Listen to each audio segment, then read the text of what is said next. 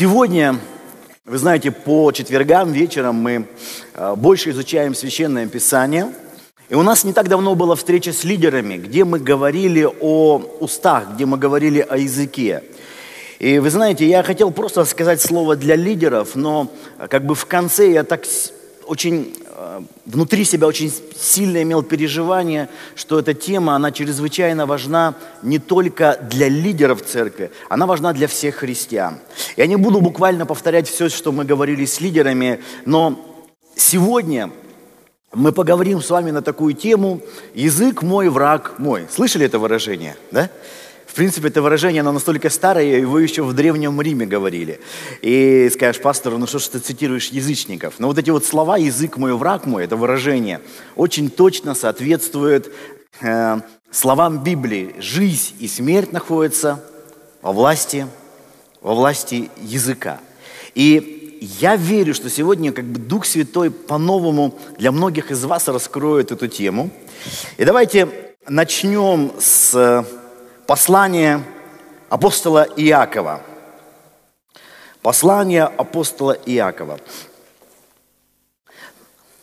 Мы в последнее время много говорим про общение с Господом. Мы много говорим про жизнь в присутствии Божьем, прохождение вместе с Господом. Много об этом говорим, много об этом проповедуем. Хождение с Богом. И вот вы знаете, та тема, о которой мы сегодня будем говорить, является, наверное, одним из самых главных препятствий в общении с Богом. Иногда некоторые думают, что препятствие общения с Богом что-то не знать. Там вот не знать времени конца света или еще чего-то, или какие-то духовные глубины не знать. Знаете, Бог, Он милостиво относится, если мы чего-то не знаем или не понимаем. Но когда мы знаем и не исполняем – Бог говорит, вот с таким человеком, вот пускай он и не думает что-то получить от Господа, человек с такими двоящимися мыслями. И посмотрите, в первой главе апостол Иаков пишет в 26 стихе, «Если кто из вас, обращается он к верующим, думает, что он благочестив – и не обуздывает своего языка, но обольщает свое сердце у того пустое благочестие. О пустом благочестии пишет не только Яков, о пустом благочестии пишет еще апостол Павел, о людях, которые имеют вид благочестия, силы же его отрекшесть. То есть вы понимаете, благочестие – это не просто иная модель поведения – или иная модель мышления. В благочестии реально заложена сила. Не сила там чудотворения или еще чего-то, а сила, которая необходима для каждого, кто имеет желание общаться с Господом. В этом есть реальная невидимая сила. Из-за того, что она невидима, она из-за этого не становится как бы менее значимой.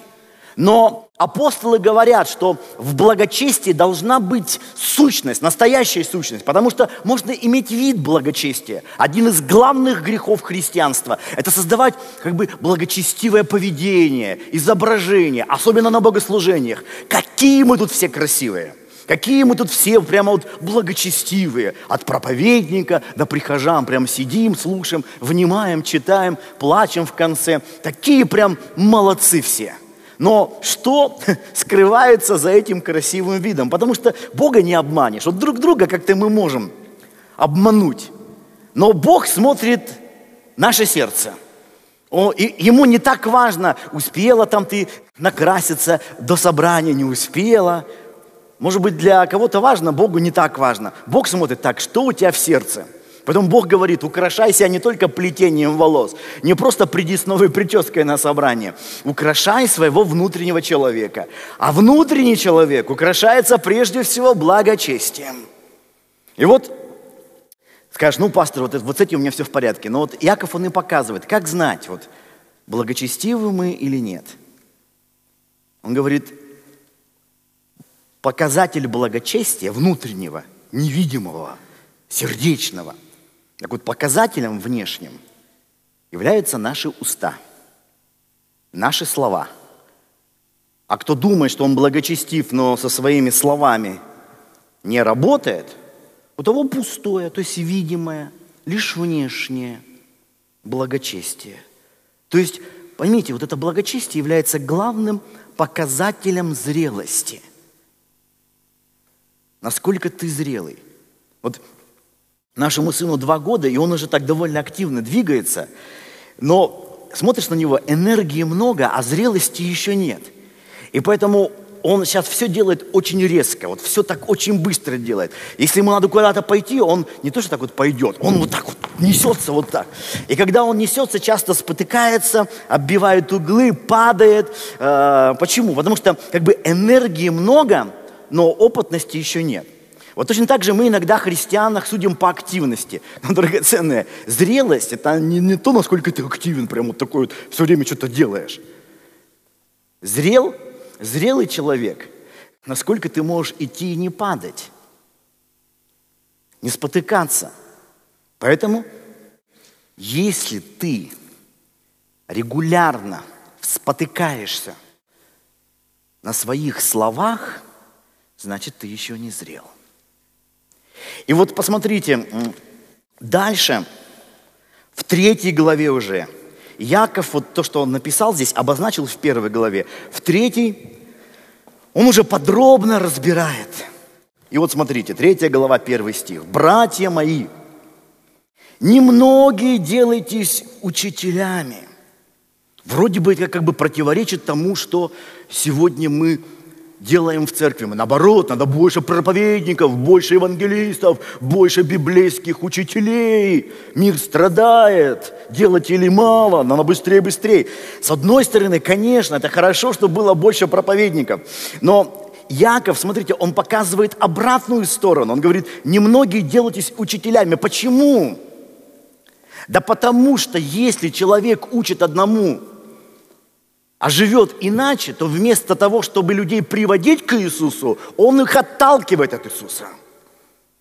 Своим лицемерием он не просто там свою жизнь дискредитирует, но проповедник или библейский учитель является представителем Бога. И получается, он Христа дискредитирует. Сколько людей споткнулись не из-за Господа, а из-за вот учителей. Поэтому Яков говорит, немногие делайтесь учителями, зная, что мы подвергнемся большему осуждению. Кому много дано, с того больше спросится. Ибо все мы много согрешаем.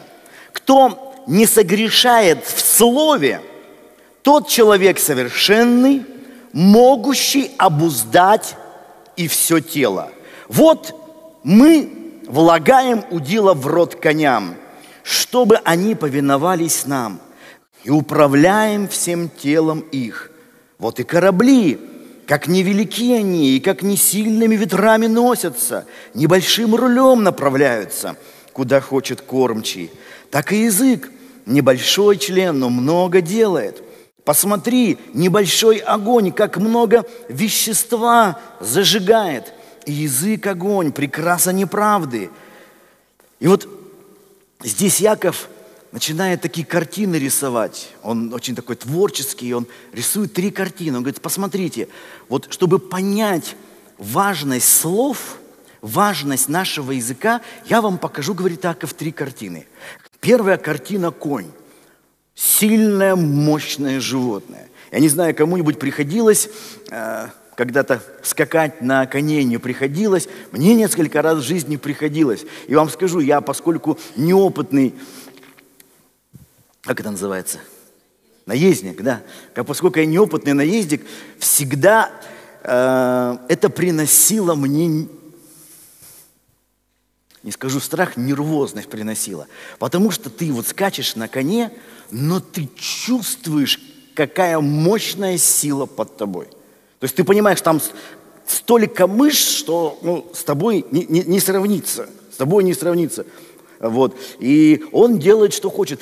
И, и, и вся, весь секрет вот в этой железке. Нужно ей мудро распоряжаться, потому что если ты умеешь правильно работать с этими удилами, да, с вожами, удилами, тогда все нормально. А не умеешь, вот мы помню, с женой катались, и там такой был конь, Вот, он был на каких-то скачках такой, он не то, что вот есть такие кони, такие чисто прогулочные, они так уже как будто думают только о смерти, и вот так идут, идут. А есть такие кони, которые вот он что-то там ногу повредил, вот, и поэтому его передали, чтобы людей возил, но прыть у него еще спортивная. И вот моя жена поскакала на нем, и поскольку она неопытная, она там пыталась это, вот этим удилом управлять, и конь так вот, что жена полетела через коня, перелетела, а потом конь через нее перепрыгнул.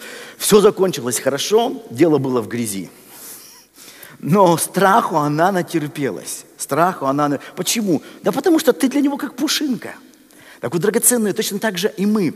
Мы иногда, когда говорим о духовной жизни, мы думаем, вот надо там как бы поднакачаться и в духовном мире сражаться там силами тьмы. Но поймите, духовный мир, он намного превосходит по своей силе нас с вами. Какими мы, сколько бы лет церкви мы не сидели. И Библия говорит, здесь есть секрет, как можно большой силой, с ней не надо бороться. Бог дает тебе слово на вот, вот это удило в рот коня, и ты можешь управлять. Что это такое? Бог говорит слово. Вот эта маленькая железка, она управляет при мудром обращении вот этой огромной горы мышц в виде коня. Точно так же и многие вещи, непосильные нам, оказываются нам по силам, если мы правильно распоряжаемся своими устами, правильно распоряжаемся своим языком. Понятно? Яков говорит, непонятно. Вам непонятно. Поэтому говорит, я еще один пример приведу. Корабль. Вот огромный корабль. Паруса, ветер, летит. Но там маленький руль, который вообще не заметен. Он в воде находится, он не на виду. Но именно от этого маленького руля, как вот от нашего языка, который тоже там где-то незаметен, спрятан у тебя внутри, незаметен. Но вот от этого зависит, куда это мощное судно поплывет. Вот что, оказывается, от нашего языка зависит направление нашей жизни, нашей судьбы. Ты можешь быть мастером, там у тебя может быть большой парус, ты можешь быть такой, знаешь, укрепленные борта, там все классно сделано, но не работаешь со своим языком, и в итоге вот все это не впрок становится. Понятно? Нет, непонятно, говорит Иаков, вам еще не совсем понятно. И он говорит, я еще третий вам пример приведу, чтобы как бы до конца вас убедить. Вот представьте себе, да, вот лес, везде написано, там не жгите костры, особенно вот в такие засушливые сезоны, да, потому что кажется, с чего начинается все? Ну вот с маленького там, с маленького костерка, или в доме там дети играют там на подоконнике. Я до сих пор помню, как у нас в соседнем доме был пожар, просто там Знакомые ребята играли на подоконнике с огнем, и потом такое произошло, что уже взрослые не смогли потушить. Как в зданиях бывает, там маленькая искорка, там проводка что-то, маленькая искорка. И потом все сгорает. Все сгорает. Яков говорит, вот посмотрите, вот как руль огромного корабля, как удила – у мощного коня, как маленькая искорка, приведшая к огромному пожару.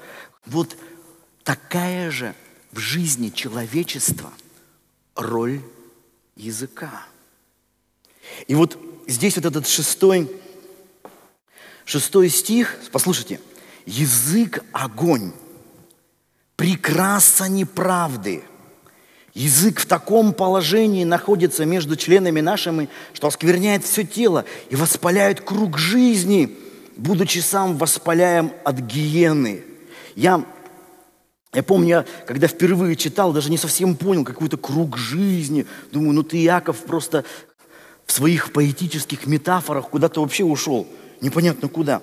А потом вот я стал читать вот это все на, в греческом тексте. Здесь, смотрите, очень интересно. И, написано в греческом «язык, огонь». И вот слово «прекраса» очень интересно. Вот слово «прекраса», знаете, здесь какое стоит греческое слово? Конечно, вы не знаете, но это слово вы все знаете. Это слово «космос». Вот здесь стоит «прекраса», переведено как «прекраса». Греческое слово «космос». У космоса много переводов, но главный перевод – это Вселенная, мировая система. То есть Яков говорит, что язык – это вселенная неправды. Мировая система неправды, неправедности. И вот дальше, смотрите, написано в греческом. Язык становится в членах наших, пятнающим все тело и воспламеняющим круговорот, и вот у нас здесь написано круг жизни. Так вот это слово жизни, тоже, думаю, многим известно слово генесиос. Отсюда английское слово генезис, да? Генезис дословно переводится начало, бытие, происхождение, образование, рождение. Поэтому вот в английском первая книга Библии называется Генезис, да, Genesis. Так вот, смотрите, круг происхождения, круг рождений, круг начал, все это воспламеняется от языка. То есть человечество, оно словно идет круг за кругом. Смотрите, род за родом, поколение за поколением – мы-то думаем, может, там что-то в генах сидит зло какое-то, проклятие, которое передается. Яков говорит, главное проклятие, которое передается поколение за поколением, оно как бы воспаляет, воспламеняет круг жизни. Вроде бы закончилось, все должно быть заново. Смотришь, снова. Что это? Язык. Язык, он словно передает огонь из поколения в поколение – Слова, сказанные до нас, влияют на нас. Будучи, написано, сам воспламеняем от гиены. Опять-таки словно гиена, и у нас стереотип там какой-то ад, сковородки горящие. Гиена, гехеном, помойка на окраине Иерусалима в то время. То есть, когда наш язык сам воспламеняется от помойки, от мусора, всяким отбросом, то вот этот мусор – он зажигает круг жизни и не просто приносит проклятие в поколение, а передается, передается, передается, воспламеняет круг перерождений, воспламеняет круг начал, воспламеняет круг за круг, род за родом. Скажешь, ну, Яков, ты уж как-то может, так, может быть, конечно, и важная тема. Но не, не слишком ли ты, Яков, вот как-то вот, уж как бы все к языку свел, все беды мира к языку свел. И вот смотрите, Яков поясняет, седьмой стих. «Ибо всякое естество зверей и птиц, присмыкающихся, и морских животных укращается и укращено естеством человеческим. Хотя в природном мире, да, в животном мире есть особи намного сильнее людей, есть высоченные жирафы, есть мощные слоны, есть прямолинейные носороги, и любое из них может просто раздавить тебя, да? Но все-таки они у нас находятся в зоопарке, но не мы у них. Почему? Все это укращено, славьте Господи, естеством человеческим, да? А язык укротить никто из людей не может. Это неудержимое зло. Он исполнен смертоносного яда. Он говорит, посмотрите, вот мощный мощные животные находятся у нас в цирках, в зоопарках, потому что мы укращаем его, вроде слабее, а укращаем. Он говорит, то точно так же мы, люди, мы можем оказаться в зоопарке у нашего языка. Скажешь, ой, маленький язык, что он может сделать со мной? Образованным таким человеком, начитанным, духовным. Вот он может посадить тебя, и ты будешь вот как огромный лев за решеткой. Так же и ты можешь находиться – быть укращенным своим языком. И Яков поясняет, как это происходит. Им благословляем Бога и Отца, и им проклинаем человеков, сотворенных по подобию Божию. Из тех же уст исходит благословение и проклятие. Не должно, братья мои, всему так быть. Течет ли из одного отверстия источника сладкая и горькая вода? Такой риторический вопрос – не может, братья мои, самоковница приносить маслины и виноградная лоза смоквы. так и один источник не может изливать соленую и сладкую воду. Нам-то кажется, может. Мы тут славим Бога, мы говорим красивые, правильные вещи, а потом говорим совсем другое. И нам кажется, что это как-то можно совместить. Я как говорю, подождите, подождите. Но вот бывает так, из одного источника и сладкая, и соленая вода. Бывает? Нет, не бывает. Точно так же и у вас. Если вы думаете, что вы совмещаете, это неправда. Вот то, как вы общаетесь друг с другом, вот ваша речь, это и есть то, что Бог слышит. Вот не те красивые слова, не те молитвы «Отче наш», а вот как раз то горькое, что идет из твоих уст в сторону ближнего. И таким образом мы видим, наш язык превращается словно в проклятие для нашего общения с Богом. И я вам хочу показать вот пять основных проклятий нашего, нашего языка – и самое первое проклятие. Давайте откроем Колоссинам третью главу. Вот пять проклятий языка. Вот хочешь общаться с Богом, ты должен быть свободен от этих проклятий. А если ты думаешь, что их можно совместить, проклятие и благословение, сладкое, горькое, Яков говорит, нет, такого быть не может. Колосинам 3 глава, 8 стих. А теперь, пишет уже другой апостол, апостол Павел, вы отложите все – гнев, ярость, злобу, злоречие, сквернословие уст ваших. И самое первое проклятие языка – это сквернословие.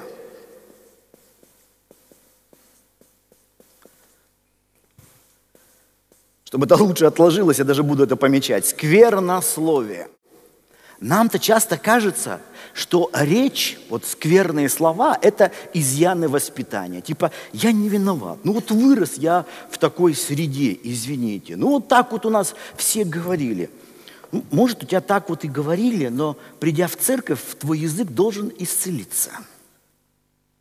Вот у нас много нужд, там, за исцеление а, от ангины, от болезни, суставов. Вот я как-то не помню, чтобы нам приносили за исцеление языка. Мы как-то думаем, ну ничего, это как бы не страшно. Вот кашлю надо исцеляться. А болтаю лишнего, ну как-то так вот особо проблем не приносит, кажется. Так вот, Павел говорит, что это очень важные вещи. Ты должен исцелиться. Ты должен исцелиться от скверных слов.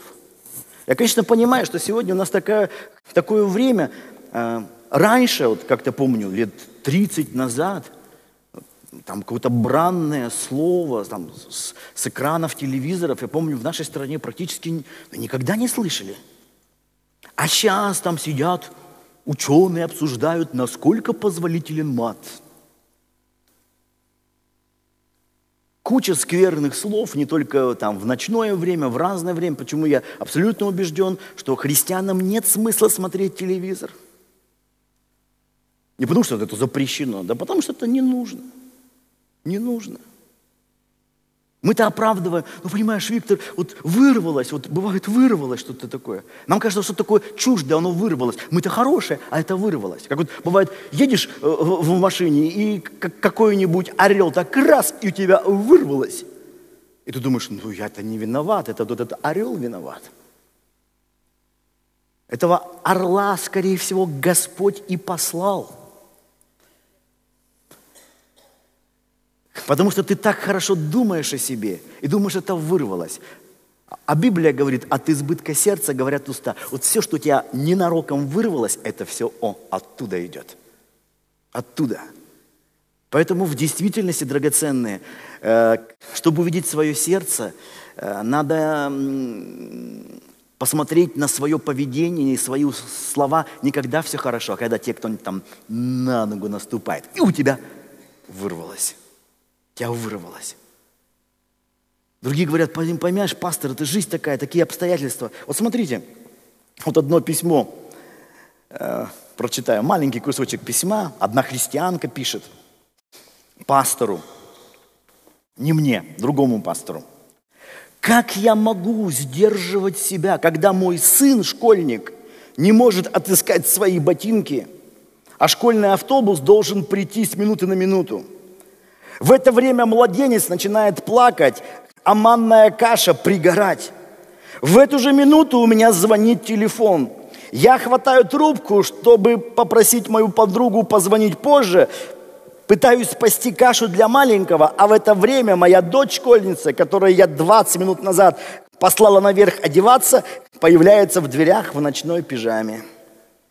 Эта история повторяется ежедневно. Я буквально теряю разум. Я не могу сдерживать себя. Поэтому вырывается. И вот мы оправдываем, ну, пастор, ну, ну, понимаешь, ну, жизнь такая. Ну, вот сейчас вот тяжело. Стрессы. Вот. Но Библия говорит, не бывает испытаний сверх сил. Не бывает, говоря современным языком, стрессов сверх сил.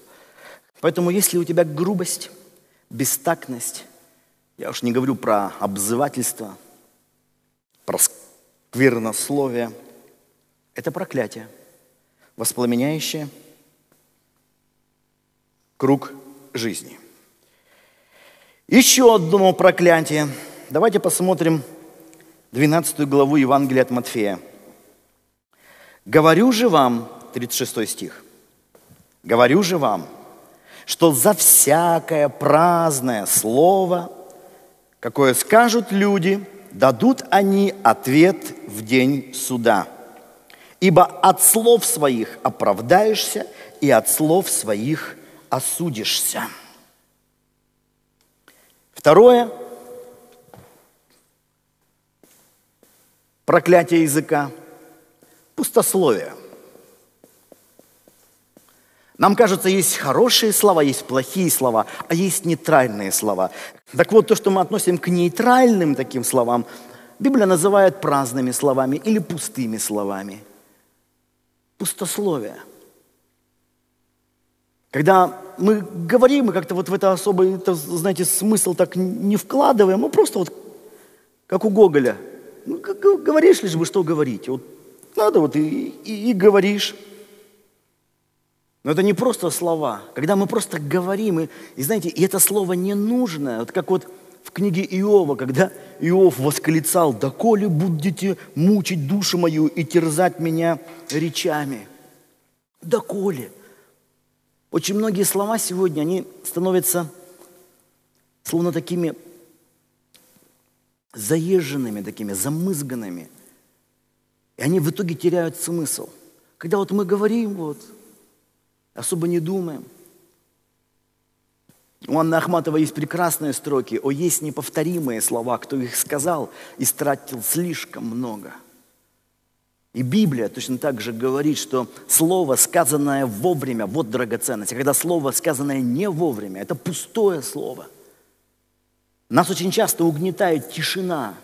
Вот находишься с кем-то, и вот как ты молчишь? О чем молчать? Ну, надо что-то говорить. И ты начинаешь что-то говорить, и, или там о чем-то спрашивать. И ты понимаешь, что тебя ни, ни ответы не интересуют. Ты просто вот заполняешь тишину. И мне кажется, знаете, сегодня просто вот эфир засорен пустыми словами, пустыми речами.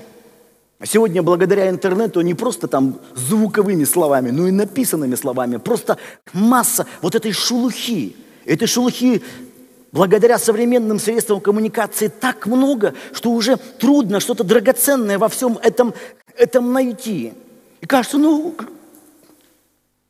Бог дал тебе уста не чтобы ты просто любые звуки издавал. В слове есть сила. Бог словом все сотворил. Поэтому Библия и говорит, не пустослов, не говори, лишь бы что говорить. Это не просто так – ты дашь отчет за каждое, за каждое слово. За каждое слово.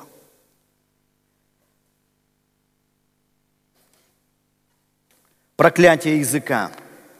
Давайте откроем Экклезиаста, книгу, пятую главу. Третий стих. Когда даешь обед Богу, то немедли исполнить его, потому что он не благоволит глупым, что обещал, исполни. Лучше тебе не обещать, нежели обещать и не исполнить. Не дозволяй устам твоим вводить в грех плоть твою. Не говори пред ангелом Божьим. Это ошибка. Для чего тебе делать, чтобы Бог прогневался на слово твое и разрушил дело рук твоих? Ибо во множестве сновидений, как и во множестве слов, много суеты, но ты бойся Бога. Третье проклятие языка – это ложь. Сюда же относится клевета, всевозможная неправда.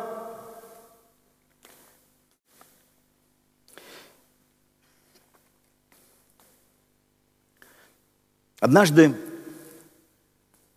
блаженный Августин такие слова записал. Когда уважение к истине исчезло или хотя бы немного ослабло, ни в чем уже не может быть уверенности. Я еще раз прочитаю. Когда уважение к истине исчезло или хотя бы немного ослабло, ни в чем уже не может быть уверенности. В семейной жизни супругам порой приходится проходить через очень трудные времена и трудные периоды. В том числе, к сожалению, через предательство – Вы знаете, даже когда люди раскаялись, приняли решение простить, продолжить дальше строить свою семейную супружескую жизнь, одной из главных сложностей – восстановиться. Когда люди начинают обманывать, или как так красиво писал Августин, теряется уважение к истине. Потом внутри наступает недоверие, когда ты уже перестаешь вообще чему-либо верить. Чему-либо верить. Люди, которые постоянно лгут, постоянно говорят неправду, там одному солгал, другому солгал, они не просто делают зло другим, они разрушают себя. Сам человек уже перестает кому-либо верить. Он считает, что правды нет, честности нигде нет – Верности нигде нет. Он не верен, значит, и нигде нет и верности. И люди оказываются в таком глубоком одиночестве, когда даже в кругу семьи ты чувствуешь себя одиноким, среди друзей ты чувствуешь себя одиноким, ты никому и ничему больше уже не доверяешь. И вот эта опустошенность, когда человек ничему не доверяет, в конце концов, он и Богу перестает доверять. Ему кажется, что и здесь все неправда. И Бог, даже если Он и есть, то Он не такой благой, как это нарисовано в Библии. Все неправда, все ложь, Он во всем видит подвох. И вот, знаете, вот исцелиться из, вот в таком состоянии, исцелить свое сердце чрезвычайно сложно –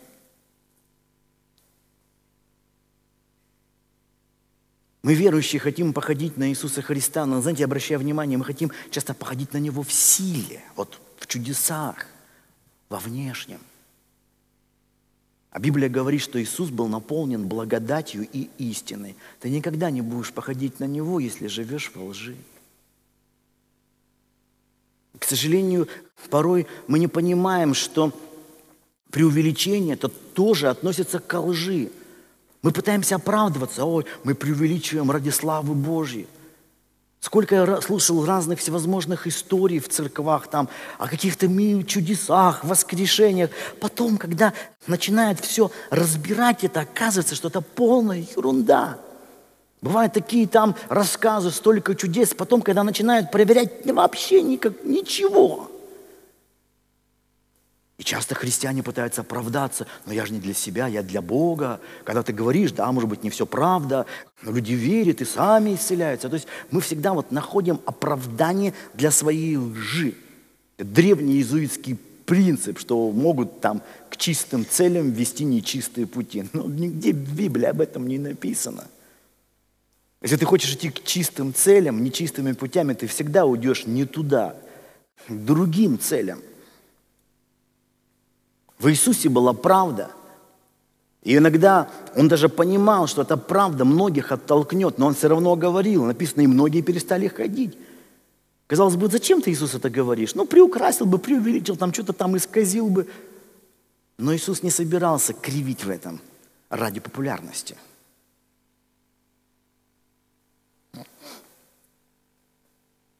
В нем пребывала истина всегда. Мы всегда пытаемся, знаете, вот э, у нас есть такое э, ложь во спасение или ложь из вежливости. Ну, то, что является лестью. Лестью. Но мы говорим, это ложь из вежливости. А лесть – это тоже ложь. Та же самая ложь. Смотришь у человека проблемы – и часто поймите, надо говорить какие-то вещи людям, даже если они им не очень приятно, чтобы помочь им исцелиться. Видишь, что человек отходит, там, теряет духовную жизнь. Ну ты же такой культурный, ты же такой вежливый человек. Ну ты же не можешь об этом сказать. Ой, да все хорошо, какой ты молодец. Там вообще не хорошо. Но ты сказал все очень-очень вежливо. И в итоге ты не помог своей лестью. Как у нас очень долгое время э, в нашей советской медицине считалось, что там тяжело больным нельзя говорить. Типа вот святая ложь, ложь во спасение. Это странно, когда людям не говорят, что им не так много осталось на земле.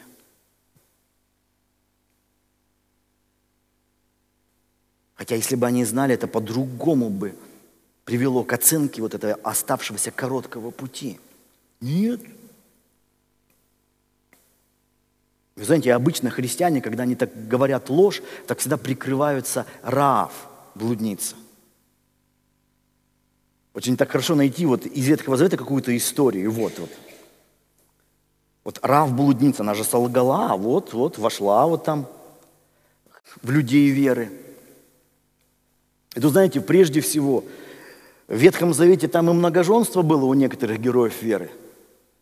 Что теперь нам и это тоже нормально – ну а во-вторых, если вот мы посмотрим с вами на э, вот, послание к евреям, где говорится про Раав. Нигде в Новом Завете она не поощряется за ложь, она поощряется за веру. Она веровала, когда узнала о благословении Богом Израиля. Там за другой ее хвалят – не за ложь ее хвалят. Поэтому ложь – это проклятие, Библия ясно говорит. Четвертое – проклятие языка.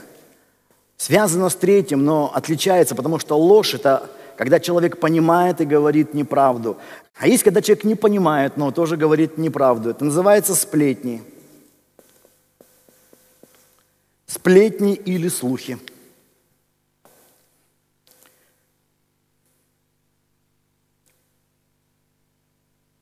Само слово «дьявол» дословно переводится как «клеветник». Дьявол – тот, кто клевещет. Почему так приятны слухи, сплетни? Потому что наша плоть, во-первых, горделива, во-вторых, любопытна, в-третьих, негативна – Сплетни – это всегда какая-то негативная информация.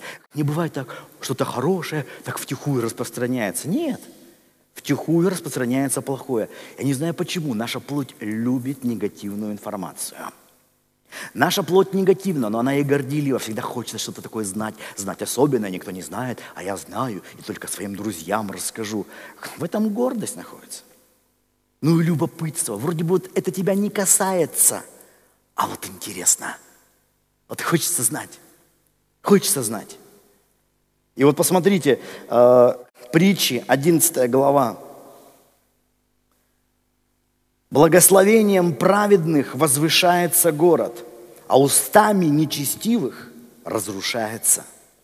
Скуда умный высказывает презрение к ближнему своему. Вот гордость, я говорю, стоит за сплетнями. И кажется, вот презрение к ближнему, потому что когда ты говоришь у другого за спиной про него гадость, это тебя возвышает над ним. Библия называет тебя скудоумным. Скудоумный высказывать презрение к ближнему своему, но разумный человек молчит. Кто ходит переносчиком, тот открывает тайну, но верный человек таит дело. Библия говорит, что даже если ты видишь что-то в жизни ближнего неправильного, не за спиной у него говори, скажи это ему. Не принимает, возьми двоих-троих, скажите вместе. Продолжает не принимать, вот тогда церкви скажите – но, к сожалению, в церкви происходит, как и в мире. Видишь чего-то, говоришь за спиной. Или даже не видишь чего-то, а услышал. И поскольку это негативно, думаешь, ну точно правда. И куча сплетен. И опять-таки, я еще раз говорю, мы вот эти сплетни облекаем вот часто в духовность, что это мы как бы для Господа делаем все. Ложь это, та же самая ложь. Я не знал, но ты лгал сплетничал. Сплетничал. Вот я вам такой пример приведу. Вот в интернете ходят такие вот истории, как бы они так кажутся духовными. Люди, которые отвергли Бога, как трагически они погибают. Вот Джон Леннон во время одного из интервью Джон Леннон заявил, христианство когда-нибудь придет к концу – эта религия исчезнет. Я не буду даже спорить об этом, я уверен на сто процентов. Иисус был молодцом, но его учение не актуально. Сегодня мы более известны, чем Он. После этого, как он объявил группу Битлз более известным, чем Иисус Христос, Леннон был застрелен. Во-первых, если вы возьмете полностью слова Джона Леннона, он во многом был прав – Хотя, может быть, нам это неприятно, но в действительности в то время среди молодежи группа Битлз была более популярна, чем Иисус Христос.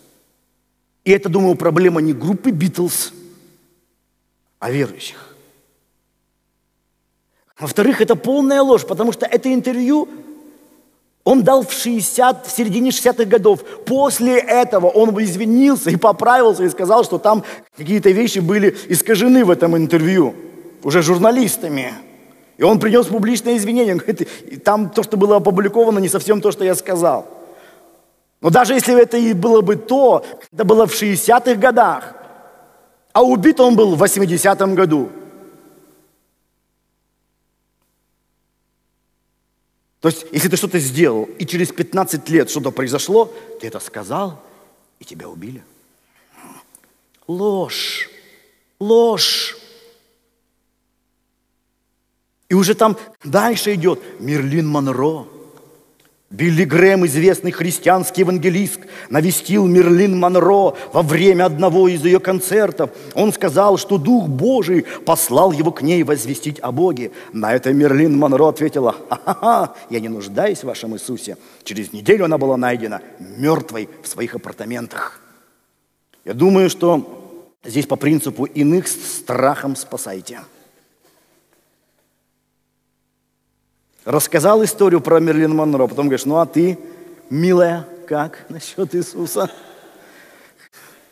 Хочешь, чтобы тебя убили, как Джона Леннон, или нашли мертвой в спальне? Вот знаете, я историю с Джона Ленноном просто знаю. В свое время я много слушал группу Битлз. Но когда уже вот что-то ты видишь неправда, то потом следующая история уже ей не веришь. Но я решил проверить. И я написал официальное письмо в миссию Билли Грэма и спросил у них, достоверна ли эта история, что за неделю до смерти Билли Грэм встречался с Эрмилин Монро, она отвергла Иисуса Христа и вот через неделю умерла. Мне пришел вчера ответ. Пастор Судаков, спасибо, что связались с нами. Мы благодарим вас за интерес и сообщаем вам, что история о встрече, и сообщаем вам о истории о встрече Билли Грэма и Мерлин Монро. Это история ложь. И мы не перестаем снова и снова говорить об этом, когда нас спрашивают. Мы надеемся, эта информация вам поможет. Бог благословит вас. Киси Джеймс, администратор служения Билли Грэма. Ложь. Но если вы полезете в интервью, там куча вот этих историй. Я про другие истории уже там даже не стал выяснять. Я отлично могу, могу понять, что э, мотивы у этих людей, которые вот эти вещи публикуют, они такие, мы хотим просто, чтобы люди приняли Иисуса. Но принимает ли Иисуса через ложные истории?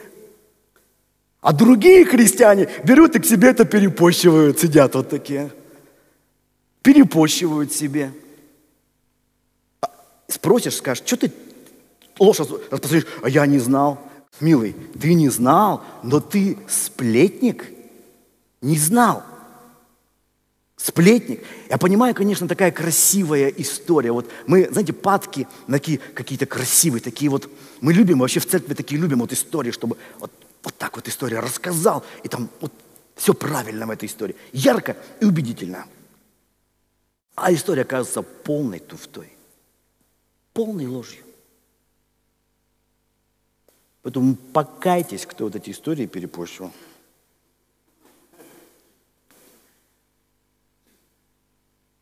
И вообще мне странно, жили вы действительно уверены, что Джон Леннон и Мерлин Монро, они сейчас в аду? Я не знаю. Я не знаю. Но я абсолютно убежден, что не все блондинки идут в ад. И не все рок-певцы. Ну и последнее проклятие.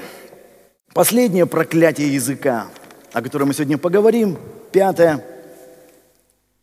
Может, кому-то не,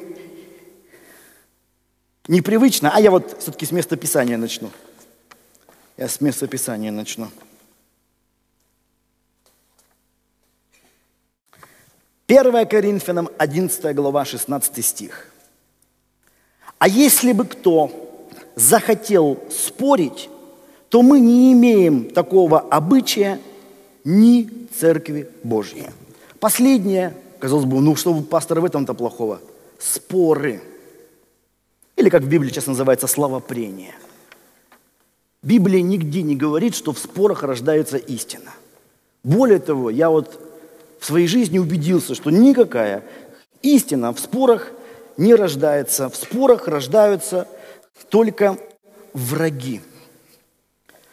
Даже если во время спора человек понимает, что доводы другого более убедительны, то чаще всего не сдается – Потому что признать, что я был неправ, да что обо мне подумают, да мой авторитет. И потому люди спорят до конца. Спорят и ругаются, и доказывают друг другу. Библия убеждает, уклоняйся. Вот у нас нет такого. Ну он не прав, я должен его убедить, я должен ему доказать. Или опять-таки мы начинаем духовно оправдывать. Ну вот, я же хочу человек, чтобы понял, он должен к Иисусу прийти. Человек смеется, издевается. Иисус говорит, не бросай жемчуга под ноги свиньям. То есть, понимаете, вот есть драгоценные вещи. Знай, когда и кому их говорить. Разве не всем? Нет, не всем. Нет, не всем. Есть многие вещи, которыми я не со всеми делюсь. Иисус было, что он говорил людям, да, во время проповеди, а были вещи, которые он говорил только своим ученикам. А были вещи, которыми он делился только с тремя учениками. Потому что, я не знаю, переживали ли подобное. Бывает, когда ты с кем-то делишься своими сокровенными духовными переживаниями – а человек это не просто не принимает, а начинает как-то агрессивно оспаривать, то после вот такого общения ты как, словно, вот знаете, вот как запятнаешь то, что дорогое для тебя. Не нужно это делать. И человеку не поможешь, и драгоценные вещи будут не такими чистыми для тебя же самого. Поэтому избегай – не спорами должно доказываться истина Евангелия. Всему свое время. Когда в каких-то местах Иисуса не принимали, Он не говорит, я сейчас им докажу. Ну-ка встанем все в круг, сейчас огонь с неба сойдет, все поймут, кто пред ними. Нет, Он уходил. Не принимает, Он уходил. Ученики хотели, давай, Иисус, докажем им, что же они творят? Иисус им говорит, не понимать, какого вы духа. Не того вы духа. Он не оскорблялся.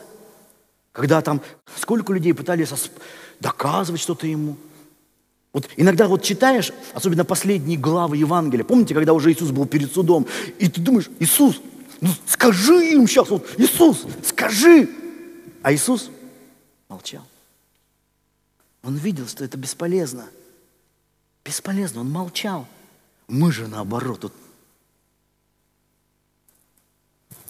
Умение молчать – это великое искусство. И давайте закончим вот эту третью главу послания Якова. Третья глава. И вот мы остановились на 13 стихе. «Мудр или разумен кто из вас, докажи это на самом деле добрым поведением, с мудрой кротостью. Но если в вашем сердце вы имеете горькую зависть и сварливость, то не хвалитесь и не лгите на истину. Мы-то думаем, что вот, знаете, это так мудро, вот, ты так догадался, ты так понял, ты тут всем рассказываешь. Эков говорит, это не есть мудрость, нисходящая свыше, умение переспорить там что-то, за спиной говорить, но земная, душевная. Душевная, душевная, по душам. Он добавляет бесовская. Ибо где зависть и сварливость, там неустройство и все худое. Это не просто ты там ты что-то пересказываешь, рассказываешь, а от избытка сердца, говорят уста, это внутри у тебя зависть и сварливость. Но мудрость, сходящая свыше, во-первых, чиста, потом мирна, скромна, послушлива, полна милосердия и добрых плодов, беспристрастна и нелицемерна. Видишь, Мудрость, ходящая свыше, она мирна, полна милосердия, нелицемерна. Плод же правды в мире сеется у тех, которые хранят мир. Наши уста должны приносить мир, должны приносить единство. Основная проблема, которую вот я за два с лишним лет видел в разных церквах, это слова, которые говорят не там кто-то, Наоборот, порой негативные слова со стороны как-то сплачивают. Часто гонения укрепляют народ Божий. Вот заметьте, часто церковь растет именно в гонимых странах. Самые страшные не атаки извне, не, не там какую-то ложь про нас пишет пресса там или какие-то передачи.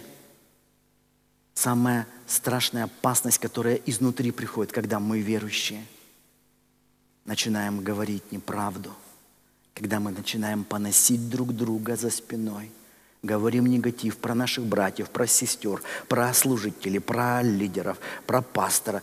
Вот начинаются вот эти разговоры. И потом мы собираемся. Вроде бы все хорошо, мы славим Бога. Небо закрыто. Почему? Потому что не может из одного источника течь сладкая и горькая вода. Я понимаю, что все эти вещи, они так, так сладки для нашей плоти, для горделивой плоти, для обидчивой плоти.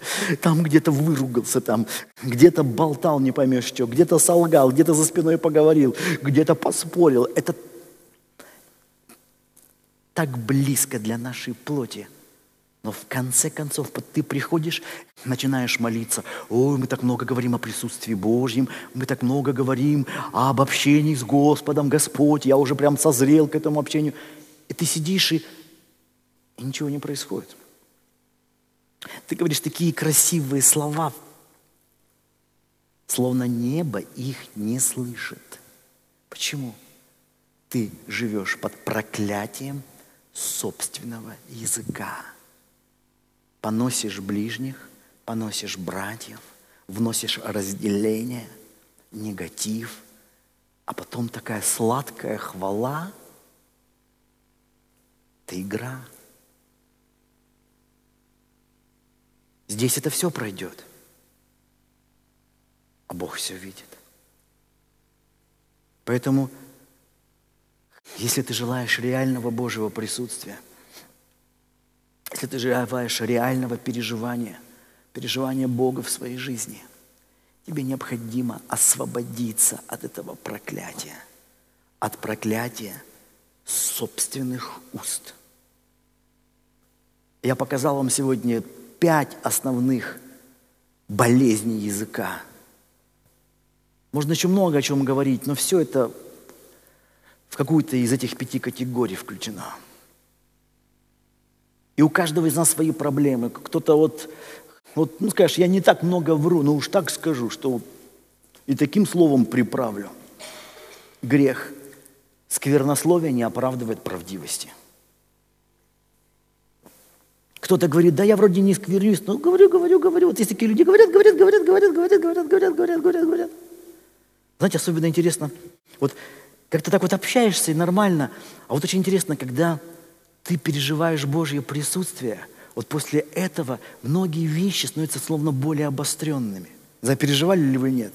Вот так вот вроде говоришь нормально, но после молитвенного уединения начинаешь общаться, пустословие тебя словно по ушам режет. Думаешь, зачем это все говорить? Как же, зачем? Я же женщина.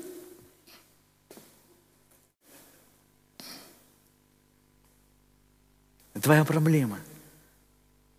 Твоя проблема. Не то, что ты женщина проблема. Это проблема однажды решится, но проблема пустословия. Пустословия. Ложь точно так же. Есть такие люди, они вот не могут, вот сказал, не соврал, пообещал, не исполнил. Это ложь. Потом хоть оправдывайся, да я не знал, я все не учитывал, но ты соврал. Библия говорит, лучше не обещай. Лучше не обещай. Сплетни, я считаю, вот это четвертое, это вообще беда современной церкви. Беда. И все наши прикрытия для славы Божьей, все это, хотел сказать, фиговые листья, фиговые листья. Ну и споры. Споры. Тоже для некоторых это так Такие мы спорщики, особенно наша страна, вот как встретятся, начинают что-то друг другу доказывать. В духовном мире другое работает, не споры.